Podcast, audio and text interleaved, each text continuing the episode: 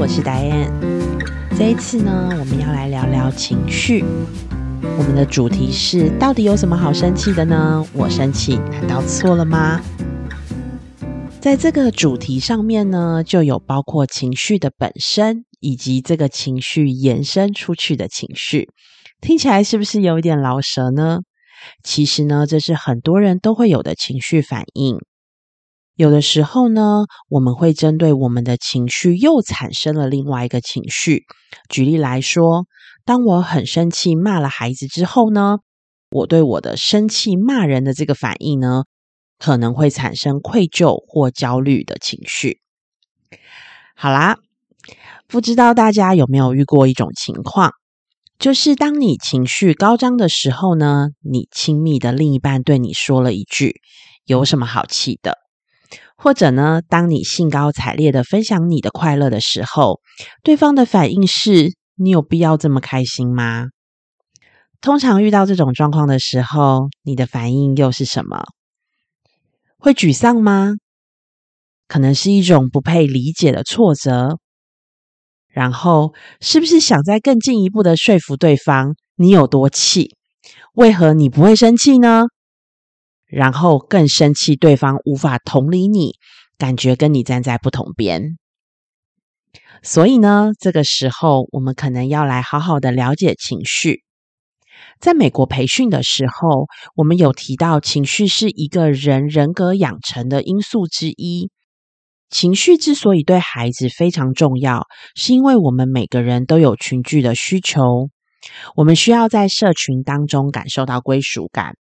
当我们要与社群当中的人和人互动的时候，情绪的表达就非常重要了。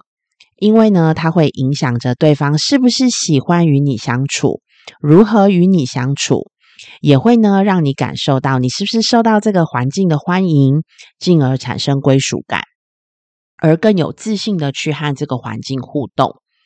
所以我们可以发现，一个拥有正向情绪的孩子。例如喜悦、感恩、平静的孩子，比较容易能够参与在活动当中，也比较自然能够结交到朋友。研究也显示，正向的情绪呢，能够透过荷尔蒙让我们的免疫系统发挥效益，让身体更健康。虽然许多的研究和文章都常常鼓励大家要保持愉悦。但每天偶尔其实就会有那些不请自来的负向情绪，例如难过、生气、焦虑。那这难道是代表我不够好吗？当这些负向的情绪产生的时候，我感受到这些情绪的时候，但是别人又没有办法认同我的时候，是我自己哪里出错了吗？所以这一次，我想要和大家来聊一聊影响人际与亲密关系的关键之一，就是情绪。还记得我一开始的提问吗？我一开始问大家有没有在情绪高涨的时候却不被他人同理的经验？我自己还确实有过，而且印象还非常深刻。当时我很年轻，第一次带夫妻团体。我用自己和另一半争吵的经验为例子，为大家做一个铺陈。没想到我分享完，有一个太太举手，她说她不明白为何我要生气，如果是她就不会。我犹记当时我心里充满了问号和疑问。我的第一个反应是：你为什么不会生气呀？接下来我开始怀疑我自己，难道是我太爱生气了吗？群体里的其他人会怎么看我？会不会觉得其实我是一个不好相处的人啊？但如果安静下来思考，我们其实会发现，每一个人对于外在刺激的情绪反应其实是很不一样的。所以，对于一个外在刺激令你所产生的情绪，其实并没有对或错。就像我提的情感的例子，我会生气。但是那个太太不会，所以呢，我们的情绪都是有原因的，所以没有你错我对，或是我错你对这样子的关系。那当我们能够理解到这一点，我们也会知道，并不是经历所有同一个情境的所有人都会有相同的情绪，也不是生气的人就是错，而平静的人就是对的。那我为什么会说情绪是没有对与错的呢？其实是因为情绪是被建构而来的。有一个理论是情绪建构理论，它说明了情绪其实是可以被建构出来的。它并不是单纯的对外部事件的被动反应，而是基于个人对于事件的主观诠释或认知过程所产生的反应。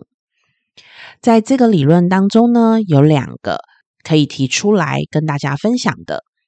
一个呢，就是我们对于事件的诠释会影响我们的情绪。情绪的产生呢，与个人对事件的诠释和解读其实是有关系的。例如，当我们正在开车，后面的车子呢一直对我猛按喇叭，我第一个反应呢，可能会是你到底在急什么呀？甚至呢，我会有一点点焦虑的情绪跑出来。再多按几下，我可能就会觉得我要很生气了。但当我猛然抬头一看，诶，发现这个驾驶座其实是我的朋友，诶，我的反应可能马上就会转换了，可能是惊喜，可能是开心。所以，一个按喇叭的行为，我的诠释从逼车到变成打招呼。这样的不同诠释呢，就会造成我有不一样的情绪。因此，同一个事件可能会因为不同的诠释，就会产生不同的情绪。第二个呢，可以跟大家分享的是，认知的评估也会影响我们的情绪。也就是说，我们的情绪呢，也与我们对于事件的认知评估是有关的。包括评估这个事件的意义呀、重要性啊和它的影响。我在培训的时候呢，会提到人生发展的阶段与阶段间会面临了一些转折。有的人呢，可能会将这些转折呢解读为威胁，那他呢可能就会对这个转折的过程呢，或是转折的这个衔接的地方呢，就会感到有点恐惧。但是呢，有的人呢可能会解读这个转折的跟转折之间呢是一种挑战，那他可能就会感到非常的兴奋，所以呢可能就会化危机为转机。我们了解情绪的建构呢，其实通常就是由生命经验以及你的生命的互动而来的。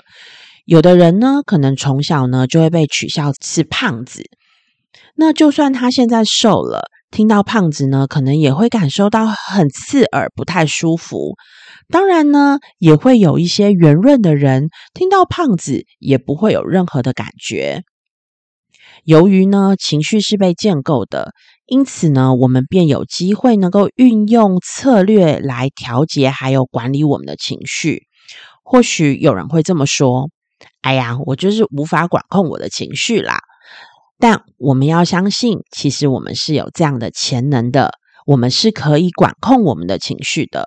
因为呢，我就曾经听过一个故事，就是呢，当有一对夫妻吵到不可开交的时候，这时呢，一方的老板来电，接电话的那一方呢，马上就可以收拾好情绪，而且接电话的语气跟神情就马上改变了。